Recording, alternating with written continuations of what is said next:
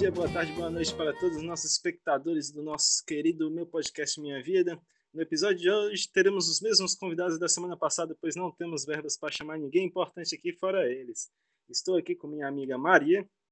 Oi, Pedro, tudo bem? Bom, sejam bem-vindos a mais um podcast. E hoje aqui a gente vai trazer uma conversa descontraída sobre educação, sobre teorias, sobre geografia e muita coisa. Vai ter muita informação verdadeira, é claro, 100%. E é isso. Os nossos convidados são os mesmos da semana passada, como o Pedro já disse. E é isso. Vamos começar? Ah, primeiramente, estamos aqui com um cara com pós-doutorado em estudos alienígenas, o Nilson Gomes da Silva aqui. Pode vir, Nilson. Pode falar aí no microfone. Olá, olá, galera. É um prazer estar aqui de novo, ser convidado novamente para esse podcast. Obrigado a todos. Agora, nosso próximo convidado aqui, uma formada em estudos da Guerra Civil do Iraque, da, daquelas partes muito doidas do Oriente Médio. Paloma Skrebowski. Paloma?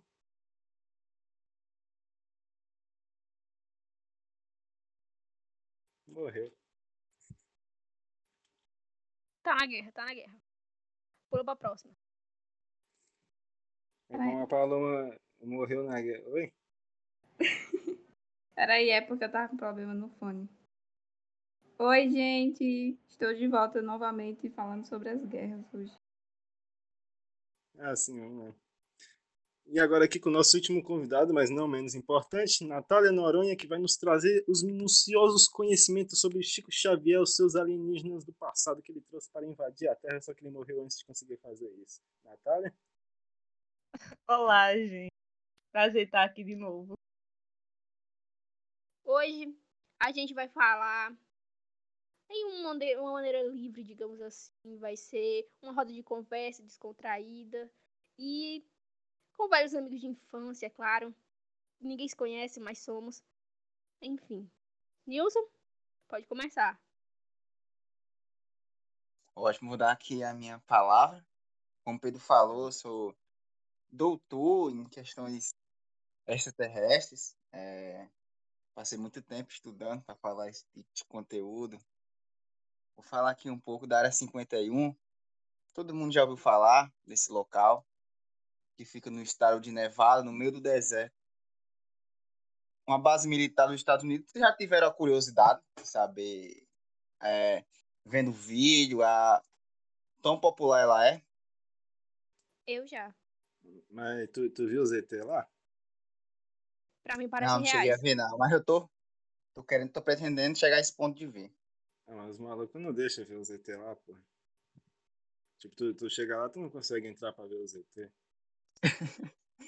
pois bem, tem uma teoria que dizem lá que os Estados Unidos eles têm tipo um, uma cidade é, subterrânea por debaixo da área 51, que ali se, é tipo só uma, uma cobertura que por baixo tem, tem vários, vários andares. Tem tipo uma cidade onde eles escondem as naves, os aliens, todos os seus projetos, fazem até experimentos com humanos de verdade.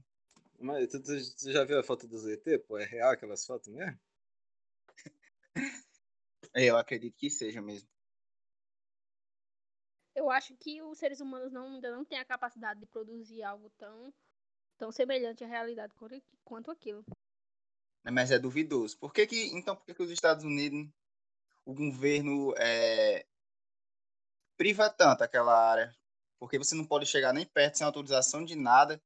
Eles têm até ordem de atirar em você, se você chegar perto de lá. E é um, local totalmente no meio do deserto e não tem dado de pessoas que trabalham lá, não tem questão de nada disso. E o governo libera é, dados, não libera questões, não dá entrevistas. É uma coisa meio meio sem noção. Inclusive tem o, o Hopter Laza, o Bob Laza, o cara que lá no ano de, de 89 você deu uma entrevista falando da, da questão da área da S4, onde ele trabalhava, que falava que ele mesmo trabalhava com naves, chegou a ver nove naves alienígenas no local onde ele trabalhava, chegou a desmontar duas deu essa entrevista para uma, pra uma TV americana, falou mesmo como sabendo é que a era galera não ia. Oi? Ele falou como é que eram as naves alienígenas, essas porra. Que tipo assim, ninguém nunca viu essas porra, só vê as luzinhas lá brilhando bi, bi, bi, lá no céu. Exatamente. me- Ele falou que tipo, o, o, o formato era naquele formato de elipse. É, parecendo uma pizza, É, né? tipo oval. Pronto, tipo oval. Falou que tinha três cilindros, que era o que fazia a nave flutuar, no caso, e o combustível que elas usa- usavam seria tipo seria o elemento 115 da tabela periódica, que era um elemento é, que não era terrestre e que ele não podia dizer qual que era. E existe Ou seja, ficou muito- 115? Não, hoje existe, que a Rússia é, é um, não é um elemento natural, é um elemento criado de laboratório, mas que na época dele já tinha, era um elemento que meio que os alienígenas que trouxeram para a Terra. E era o elemento usado no combustível da- das naves, que criava sua própria, gravita, sua própria gravitavidade. Que no caso, a nave alienígena, ela não, não era que nem os. é, que nem um foguete, que nem um, um avião, tinha todo o seu esquema próprio, era justamente esse elemento 115. As naves vieram pra Terra, aí caiu lá nos Estados Unidos, que nem nos filmes, né? Que só cai lá. Aí os malucos pegou as naves, levou pra base, tirou o combustível dele, fez as pesquisas muito doidas. Aí botaram esse elemento na tabela periódica e hoje em dia ninguém suspeita que essa porra veio de fora. Não, tipo, na época, eu acredito que eles, quando, é, quando caía esse tipo de coisa, eles deviam ter o acesso, mas era uma coisa restrita, no caso, né? Eles levavam e ninguém sabia, independente do canto que caísse do mundo. Esse elemento que, que o elemento usado na- no combustível das naves, não tá, eu acho que na, na época não estava não tava em tabela periódica, e era um elemento que eles não queriam que ninguém, que ninguém soubesse. Não foi à toa que depois que, que o, o- Bob, que era chamado de Bob, é, saiu da, da, da parte na área S4, que era um, um- tipo um é, uma sala que era pertencente à área 51, tentaram, a- tentaram tirar a vida do cara. Ele falou na entrevista. E ele disse que a entrevista era meio que um seguro. Por mais que as pessoas não iam acreditar na, na, na história dele meio louca, mas ele queria deixar algo comprovado para dizer que aconteceu aqui de verdade, por mais que tenham pessoas que não acreditam. Inclusive, o cara que entrevistou ele, ele mesmo acredita no, pelo o, o jeito que ele conta a história. E ele passou todo por aqueles testes. Ele foi hipnotizado. Na, na hipnose, ele mesmo desenhou as coisas lá. Passou por aquele teste, aquele teste para saber se você está falando a verdade, que eu não sei o nome, não vem na cabeça aqui agora. Ah, tem ligado. tipo uma agulhinha. É, um bagulho psicológico lá. Pronto, ele passou sobre tudo isso e tudo aponta que ele tava falando a verdade, entendeu? Ele fala que não tem porque ele mentiu. Ele mesmo, quando é, terminou a, a entrevista, ele ficou popular. Foi a partir daquele, daquele, da entrevista dele que a galera começou a notar aquela área, aquela área 51, aquele, aquele, aquela base dos Estados Unidos, que antes da entrevista dele não era famosa assim. Ele disse que não tinha para que mentir sobre isso, que ele não queria fama. Inclusive, depois daquela entrevista, as ameaças que ele, que ele, que ele recebeu, ele disse que a casa dele foi invadida duas vezes, tanto pela FBI como outras agências dos Estados Unidos lá. Invadiu o laboratório do cara justamente para ver se ele tinha resquícios do elemento 115. Muito ligado, eles fazem isso aí pra tentar eliminar a evidência, pra ninguém contar. Por isso tem gente que fica na- nesses bagulho até morrer, né? Por isso eu acho que existe poucas provas de que aliens são reais, porque os Estados Unidos fazem com que elas sumam. Simplesmente o cara, mano, é, ele sai tem até um, um novo documentário que depois de 30 anos ele falou de novo no assunto, justamente porque depois daquela entrevista que ele deu, ele foi ameaçado. Ele fala que tentaram matar o cara, mano. e foi invadido várias vezes, recebia ameaças. O histórico dele foi simplesmente apagado, aonde ele disse, quando ele foi contratado para trabalhar na empresa, ele falou que deixou o currículo dele em, várias, em vários laboratórios, em vários cantos, até que ele, recebeu uma ligação de uma empresa americana. Ele foi nessa empresa, fez a entrevista depois recebeu a ligação para ir trabalhar. Ou seja, o local onde ele fez a entrevista simplesmente não tem resquício de dele lá, não tem nada, simplesmente foi apagado. É como se nunca tivesse pisado lá. As mesmas coisas são a, a universidade dele, onde ele, onde ele fez a faculdade, onde ele ia lá, simplesmente não tem dados. Aí o cara na, justamente no documentário que fizeram agora em 2018, depois de 30 anos, ele reabriu sua casa, reabriu sua mente para falar desse assunto, que ele mesmo não queria mais falar nisso, pelo fato do, do de ameaça dessas coisas, porque ele disse que não foi bom para ele esse tipo de coisa. Mas ele relata. Apagaram ele do mapa. É, quase tem que, isso. Tem que eliminar o cara, mas ele conseguiu falar as coisas assim, não perseguiram ele? Exato, tentaram. Segundo quando ele dá a entrevista. Tipo, agora ele não falou de novo sobre isso? Foi. Não perseguiram ele agora ele morreu? Acredito que não, porque desde quando ele deu a entrevista lá em 89, tipo, já se passou 30 anos e não influenciou em nada o governo, acredito que ele. Acho que ele acredita que como ele, ele dá essa entrevista agora também não vai servir de nada. Não serviu antigamente, depois de 30 anos vai servir. Então não faz diferença. Se matassem o cara, provavelmente iam desconfiar que, que, que o que ele fala é realmente comprovado. Então. Seria. Então agora estão achando que vai tá, não vão ter. Estão achando que não vão ter credibilidade agora nele, né? Exato. Aí o cara, ele, ele sofreu essas ameaças e falou depois dos 30 anos e ainda, ainda continua dizendo que a sua teoria é verdade. Ele disse que não tem para que mentir. Também entrevistaram o mesmo cara que falaram com ele lá em 89. Ele continua dizendo que acredita na história do cara. Por mais de ser uma loucura e as provas serem muito poucas, ele acredita.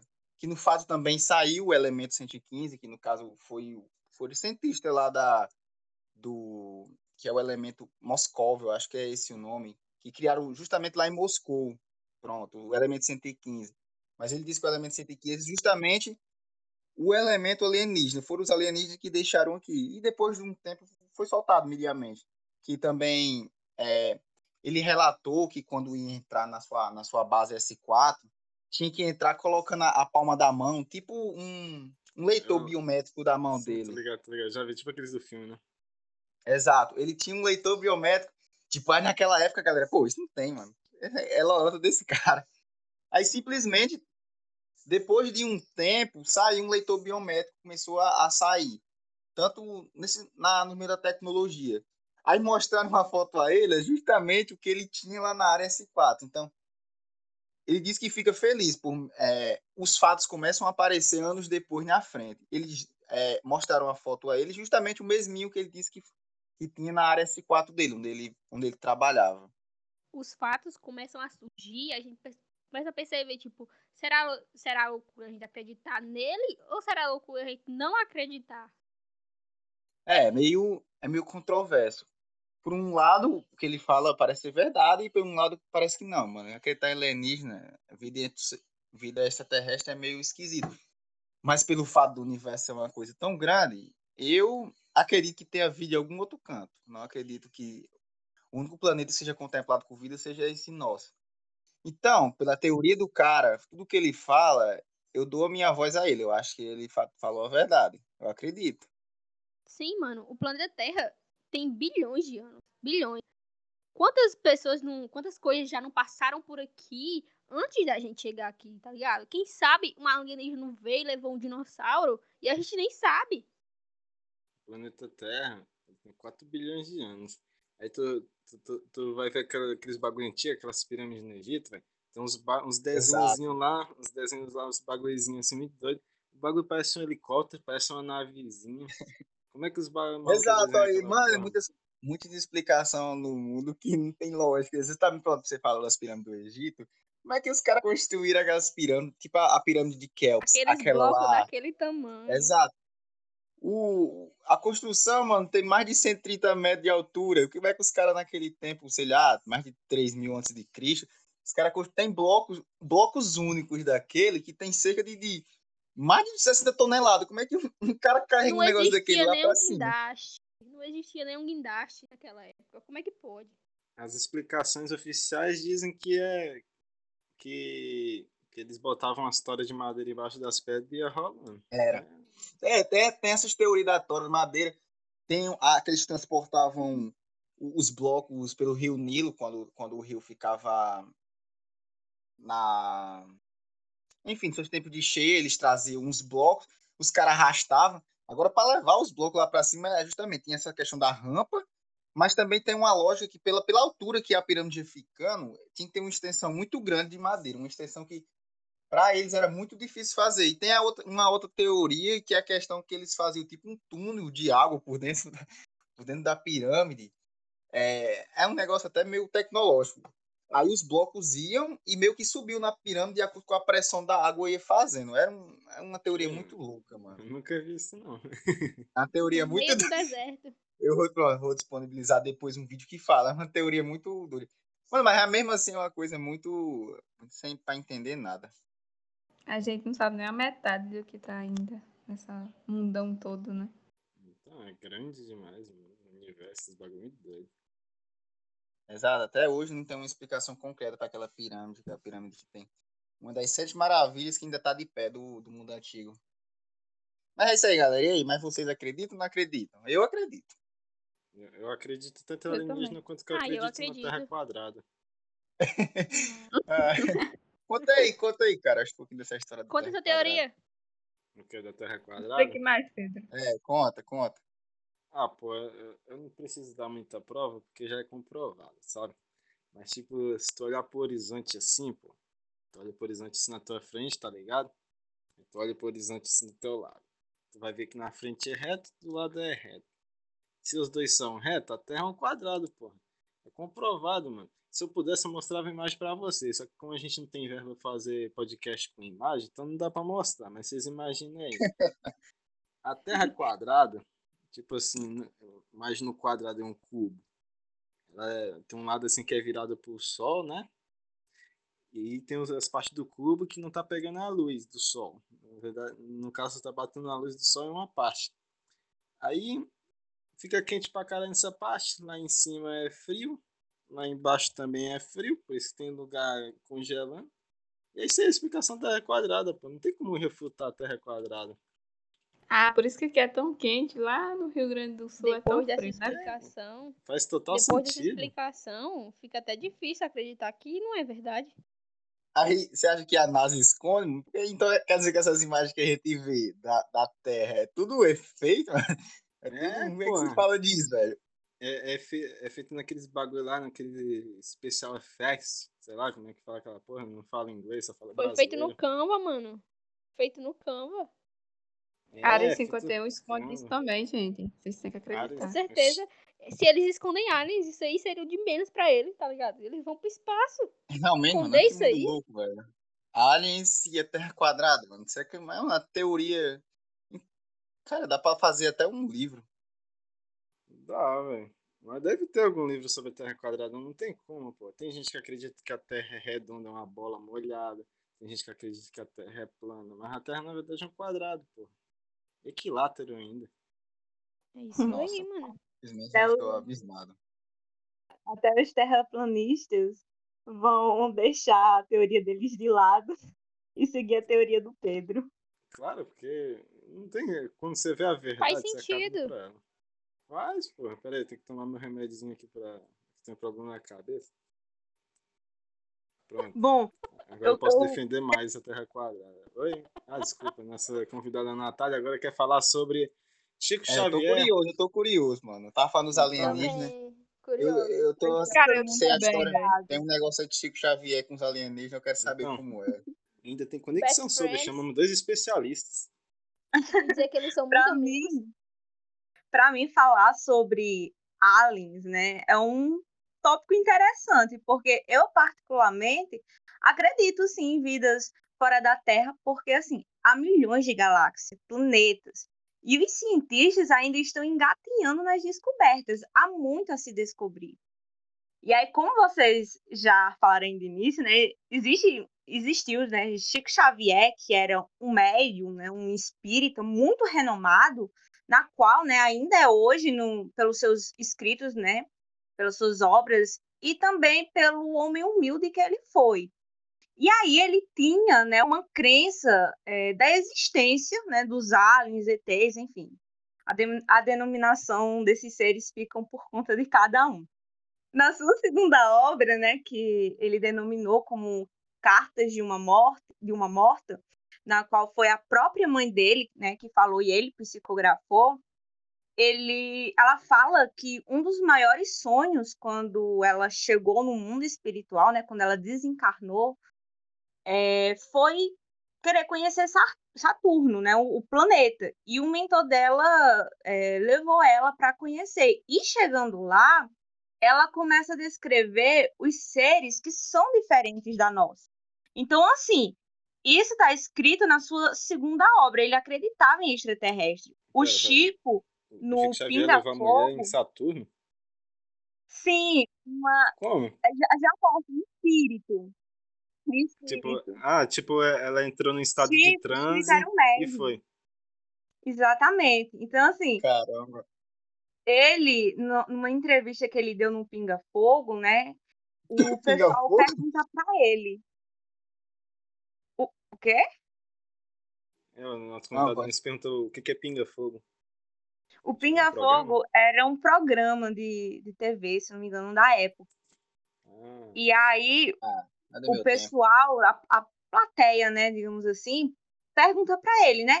Ah, agora que estamos expandindo pelo universo, a gente vai descobrir vidas em outros planetas, tipo em Marte. E aí ele fala, né, que, olha, antes da gente procurar vida em outros planetas, a gente tem que entender que a vida ela se estende por, por outras dimensões. Então, é ele já deixa claro que cada planeta ele tem um sistema, uma atmosfera, uma estrutura física, uma composição que a vida ela vai se manifestar de acordo com aquele cenário. Ou seja, a vida ela é um cenário, o planeta ele é um palco e você vai viver de acordo com a experiência que tem adquirir. E aí, em, em sua outra obra, né, chamado Mensageiros, ele relata que quando está para eclodir a Segunda Guerra Mundial, teve uma reunião no nosso lar. O nosso lar é um local onde os espíritos desencarnados vão e fala que houve uma reunião, né, em que espíritos de outros planetas chega lá e fala, olha, você precisa segurar aí porque nós não não quer se envolver, tipo, para tentar ter o controle do, do pessoal. E aí um ponto muito interessante que eu quero ressaltar foi que Chico, ele teve uma previsão na qual foi denominada data limite. Só que antes de eu explicar o que foi a data limites, é, Chico Xavier, ele fala que se, a- se acontecesse uma guerra nuclear no nosso planeta, não, não ia destruir somente o nosso planeta Terra, como também todo o sistema solar e até mesmo uma parte do cosmos. E é por isso que Caramba. seres de outros Uhum. planetas estão pro- é, tipo assim, preocupados e vigiam a Terra para que não aconteça uma terceira guerra mundial. Aí, voltando para o ano de 1971, né, onde foi onde ocorreu a entrevista, se eu não me engano, foi no Pinga Fogo, que ele faz revelações e ele conta que a data que a data limite que está sendo contada desde que o homem pisou a Lua. Segundo ele, a Terra, a partir desse evento, teria um prazo de 50 anos para definir o destino da humanidade. Ou seja, 2019 seria o prazo para destinar o futuro da humanidade. E se nesse né, período haver esse perigo de guerra, eles agiriam com desastres naturais, com tsunamis, doenças, para, enfim, acabar com a humanidade. Agora, assim, Caramba, mano. não Dá pra age. caras no bom sentido, né? Será que tá. Então, será que é por isso que às vezes alienígena. Um fato né, interessante que você falou. Que, os outros... que o universo, ele meio que. que ele fica de olho na Terra para ver o que a Terra tá fazendo. Meio que será que são os guardiões aqui do nosso planeta. Muito interessante. E também faz a gente pensar. Não, pode falar, Pedro. De- Deixa eu clarear uma dúvida aqui rapidão. Talvez seja a dúvida dos nossos espectadores também. Então quer dizer que existem alienígenas lá fora, pro Chico Xavier. Esses Sim, alienígenas sabem que a Terra existe, porém eles não interferem aqui. Por quê? Sim.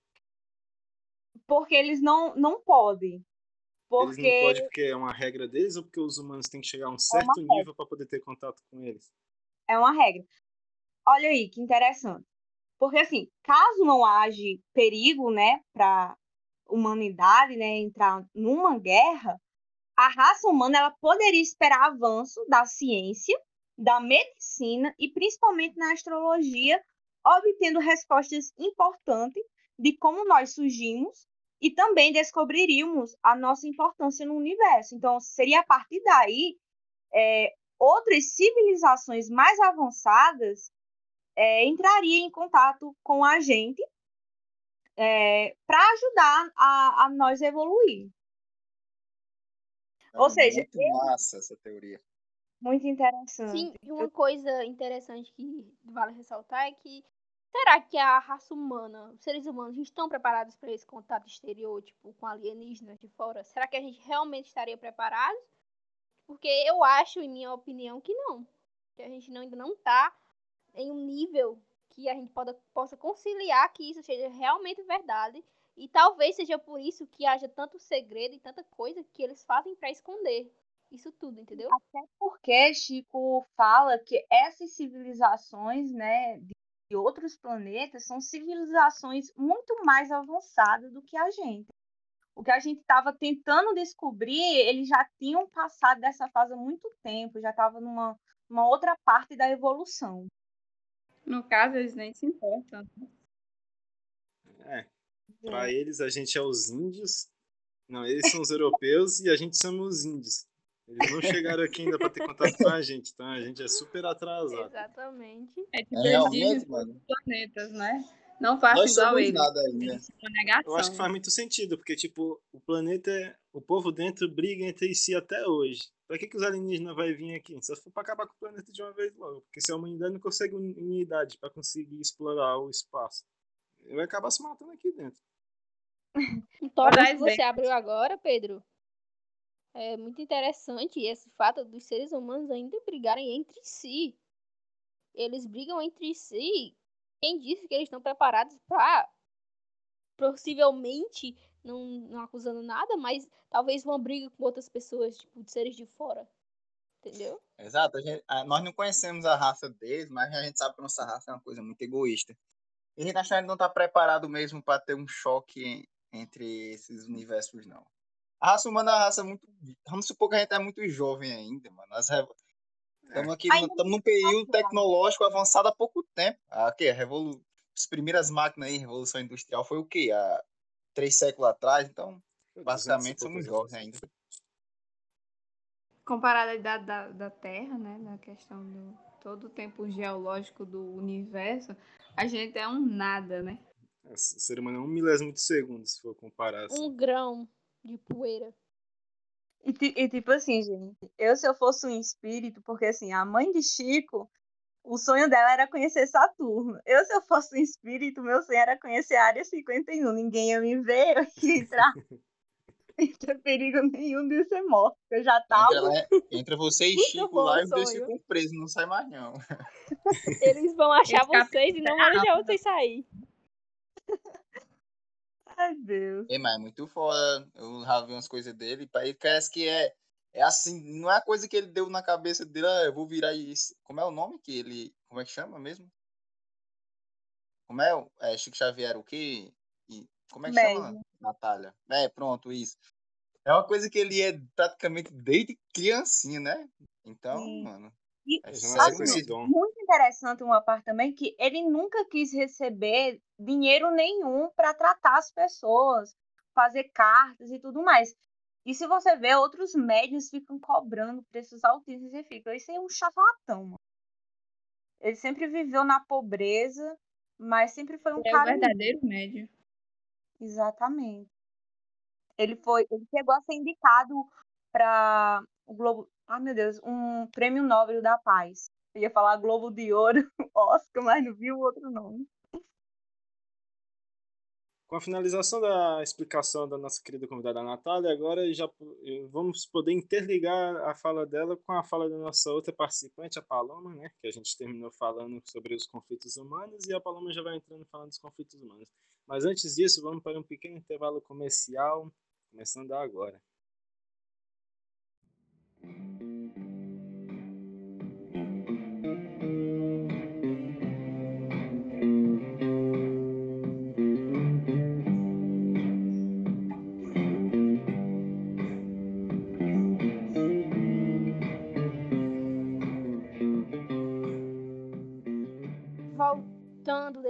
breve intervalo, a gente vai falar aqui um pouco sobre os conflitos humanos que existem na Terra com os seres humanos burros.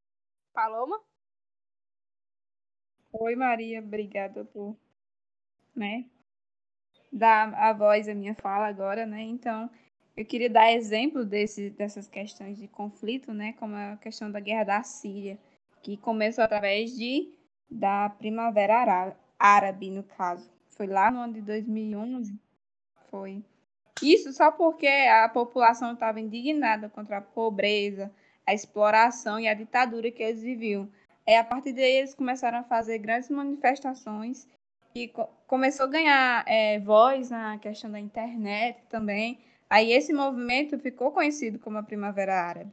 E isso era porque no Islã existiam dois povos, o sunita e o xiita. No caso, o sunita eram a população trabalhadora que estava é, foi taxado né, como rebeldes pelos alquistas da Bashar al-Assad depois veio a oposição, que é o Estado Islâmico, os curdos e o braço da Al-Qaeda, que esses três países viram nessa questão do conflito a oportunidade de, sabe, ganhar poder naquela área, porque essa área da Síria, ela tem grande questão de recursos naturais, então, e esse povo, eles são extremistas. Mano, é absurdo o jeito que eles tratam as pessoas Acho que vocês até mesmo já viram muitos vídeos que eles executando os oficiais de outros dos países, né? É, é muito. Chega a ser uma coisa brutal. É Botando brutal, um ponto aqui, não é, não é necessariamente todo mundo, os fundamentalistas, que é tipo. É como se fossem as pessoas que seguem a religião extrema, sabe? Tipo, elas têm que seguir a risco que tá escrito lá, se for alguma coisa errada, aí mata. Eles são totalmente contra outras religiões, é um negócio grotesco. E é um Não é país incrível. machista, né? Porque tem uma história que eu vi em que a menina foi morta pelo pai só porque, tipo, ela saiu da faculdade para comprar um sorvete e chegou em casa um pouquinho atrasada, o pai matou ela na frente de todo mundo e saiu com a arma pela rua é, como se fosse algo de se vangloriar. E, tipo, não tem justiça para esse tipo de crime lá. Sai impune. E é isso que faz a gente pensar que os seres humanos, a gente tá numa, numa época que, tipo, isso é normal? O século XXI e ainda, isso ainda acontece, tá ligado? Tipo, fica muito, muito difícil defender os seres humanos e fica muito fácil de entender porque os alienígenas ainda não contactaram a gente.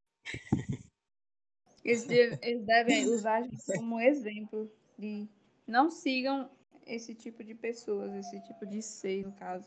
E, mano, era só manifestações populares. Cara, eles só estavam atrás do direito dele, que eles não estavam mais aguentando. Teve até um caso de um cara que teve. É, ele vendia frutas na rua para poder sustentar a família. Aí ele mostrou a declaração que ele podia estar ali vendendo. Só que a questão do, da opressão da ditadura foi lá e queimou tipo, acabou com a barraquinha do, da pessoa, né, do cara.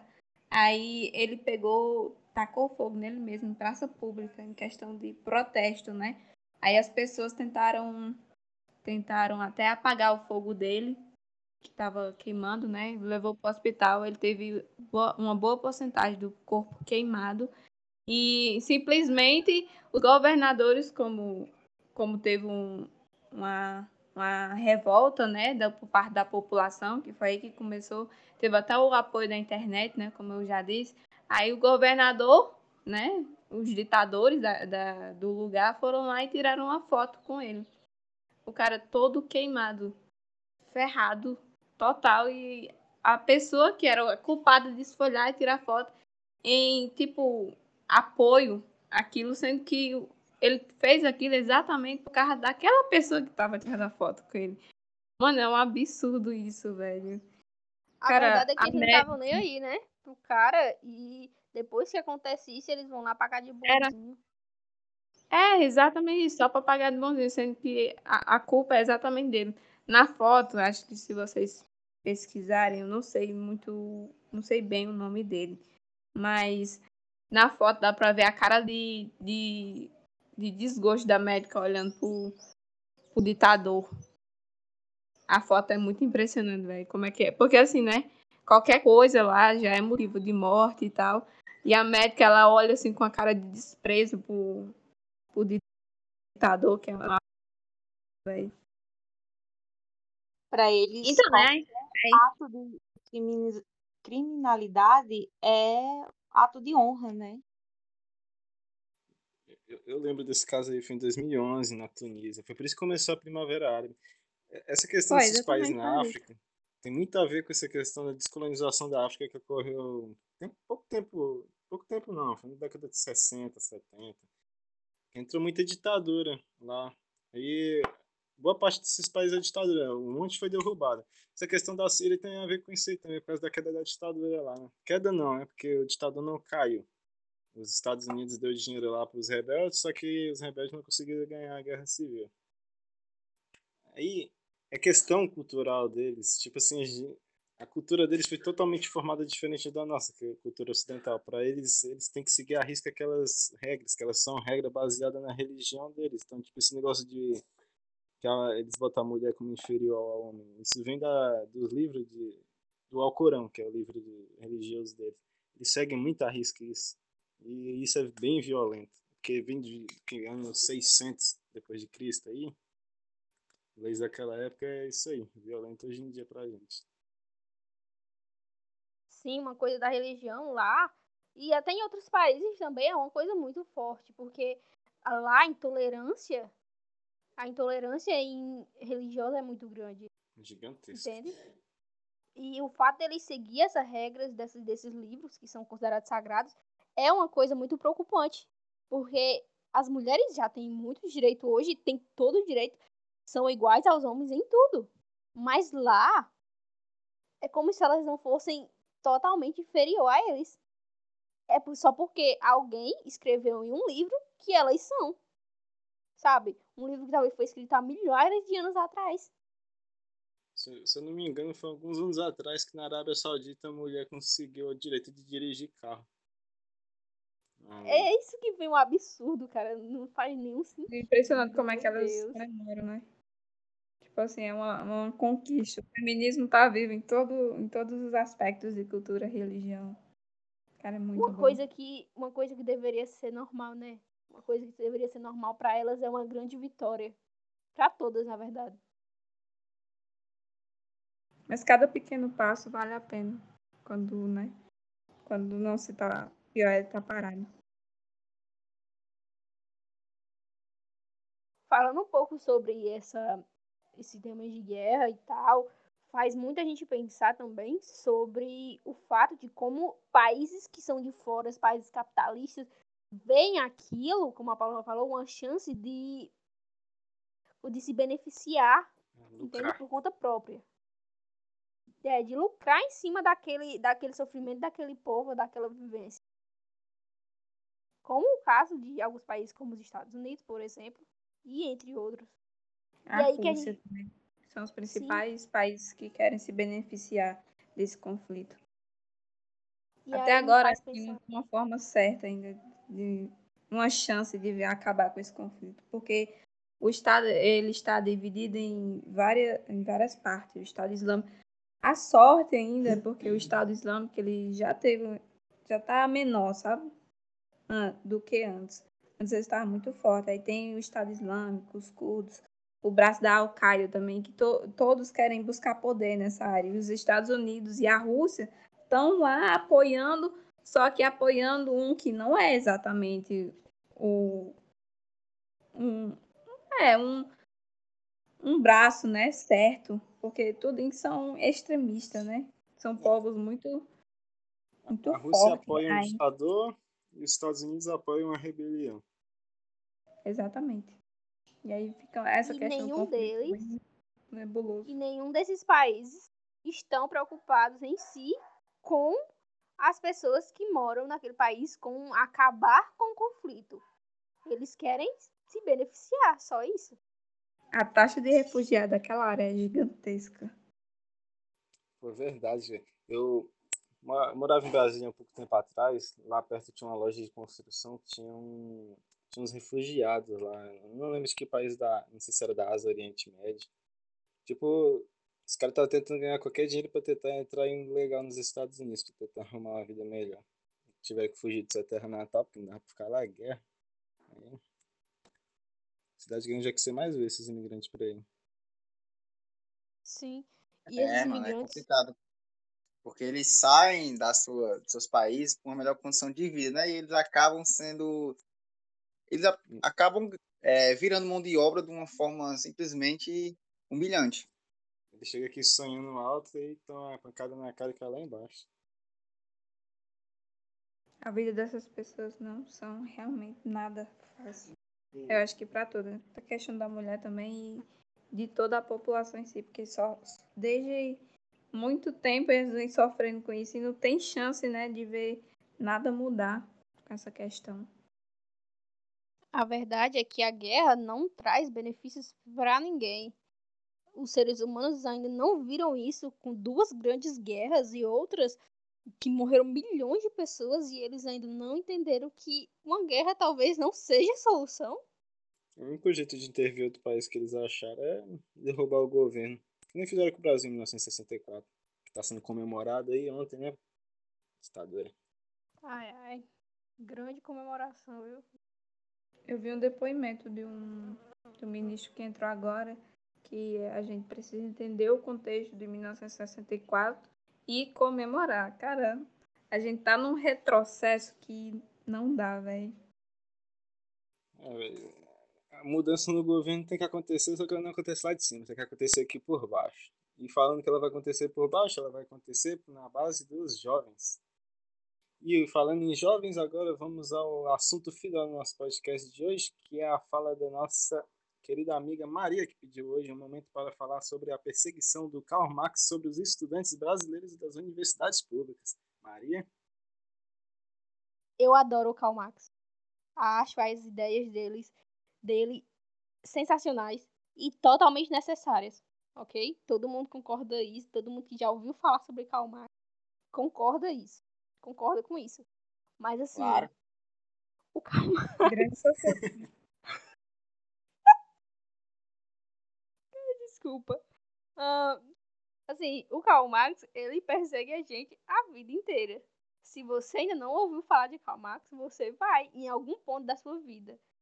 Em algum momento, não importa onde, não importa você vai ouvir falar em Karl Marx. É importante nessa questão de causa social, né? Sim, era isso que eu vou trazer um ponto que é muito importante, Pedro. Que essas contribuições, eu não tô fazendo crítica porque Karl Marx persegue a gente, não. Só expondo fatos, porque todo mundo já sabe isso. É, Mas é uma assim, perseguição porque é toda hora coisa toda hora, toda hora, toda hora. é uma perseguição, digamos assim, necessária. Porque a gente sabe que as contribuições teóricas de Karl Marx na sociedade atual são muito importantes. O seu pensamento político, que, que ainda é atual, que foi criado há não sei quanto tempo faz, mas ainda é muito atual nos dias de hoje. Porque esse sistema capitalista ainda não mudou. As características desse, Eu acho que, tipo, para pegar as ideias do Karl Marx pra dia, não é questão de, tipo, mudar o capitalismo, acho que é melhor dizer adaptá-lo, entendeu? Tipo, você não precisa pegar esse sistema todinho, jogar ele dentro da lixeira, e é isso. Não, eu acho que você tem que pegar as ideias do Karl Marx e tentar botar dentro do capitalismo, para desenvolver ele numa coisa melhor. é, tentar meio que, como é que dizer, aprimorar. É, porque do jeito que tá, é, o bagulho é autodestrutivo. Sim. Autodestrutivo para, para a classe trabalhadora, para a classe baixa, né? Pra, pra classe rica também, porque estão explorando a terra pra caralho. Vai começar a acontecer um monte de divórcio no planeta. Isso não vai afetar só os pobres. Vai afetar eles. sentido. O sistema capitalista será o mal do mundo? Ou será o Bolsonaro? Fica a.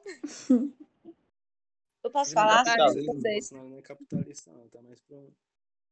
Destrói o mundo social e destrói também o planeta, né? Questões Exatamente. ambientais, justamente pela exploração e a obsessão pelo capitalismo. Mas ao mesmo tempo contribuiu para a evolução do mundo, né? Que de modo que as tecnologias é, só saíram de acordo com o capitalismo, no caso, com as revoluções, o avanço da medicina, o avanço da tecnologia, que tudo é importante para a gente. Agora deve, deve ter um controle para o fato de não ter tanta desigualdade, que é isso que não acontece. Exatamente, sim. porque assim, o sistema capitalista. Ai, perdão, Mar- Pode falar. assim, o sistema capitalista, ele é desenhado para ser desigual, né? Que é para viver nessa pirâmide de competitividade. Com, meu Deus, competitividade. Consegui falar a palavra.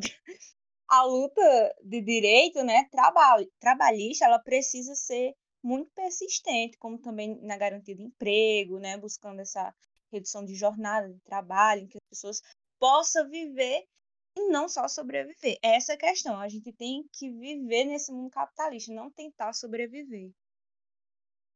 Sim, porque se a gente fosse ver numa, numa concepção assim sociológica, existe duas classes distintas, certo? Certo? Que é a classe dos operários e a classe, a classe dos capitalistas. E a gente sabe que uma sempre vai se beneficiar com o prejuízo da outra. Isso é uma coisa que Marx já deixou exposta e que todo mundo vê até os dias de hoje. Só que tá acontecendo com o mundo do jeito que tá, com as tecnologias, os avanços, o prejuízo de uma pode ser muito bem o prejuízo da outra e o prejuízo de todos. No final todo mundo se fode. Isso me dá. É Como a verdade que Dilma isso fala- disse. É como a Dilma disse, cara. Ninguém vai ganhar ou perder, vai todo mundo perder. A verdade é que só aumentou o quê? É o nosso conforto, né? No mundo, assim. A evolução, no caso, foi só nossa. E isso custou a, a destruição do, do planeta. Agora que a gente pegou um pouco mais essa questão, falando da classe trabalhadora, vamos trazer esse assunto um pouco mais ao Brasil. Uma coisa que eu esqueci de falar no começo do podcast sobre a nossa, nossa candidata, nossa querida convidada Natália, é que ela é uma formada em ciências políticas. E Natália, hoje eu trago hoje a pergunta de um, um dos nossos queridos é, contribuintes com o nosso programa, que pagam uma mensalidadezinha de 500 reais para poder assistir ao nosso programa. Ele fez uma pergunta para você. O que, que você acha do atual governo que está no comando do Brasil, que foi eleito em 2018, o governo do presidente Jair Messias Bolsonaro? Você acha que ele está combatendo as desigualdades sociais? Ai, Deus. Eu sou totalmente contra o governo Bolsonaro. Todo mundo gosta de fazer. Vocês gostam, né, de fazer essas piadas. Não é piada, é foi uma pergunta tá do nosso amigo aqui. Combatendo pagando. nenhuma desigualdade. Ele Ela tá tá pagando a mensalidade, ele tem o direito. ele, Então, ele, ele tá, ele É, tá combatendo, né? é, como é que eu posso dizer? A falta de dinheiro que, que não pode existir no, no banco que ele tá guardando, né? O, o sustento dele. Porque, sinceramente, ele só tá no poder só pra se sustentar e sustentar toda a família. E o resto que se foda. Ai, perdão. Ah, Tem um falar bem, é o- 18, bem. o cara tem problemas. O cara aqui só pergunta, se quiser mandar ele se fuder, pode mandar, não tem problema. Como é, como, é, como é o nome do cara que mandou a pergunta? É o Jefferson. É. Rodrigo Jefferson. Shaolin matador você tá, tá tocando na, na ferida da nossa, nossa participante aqui.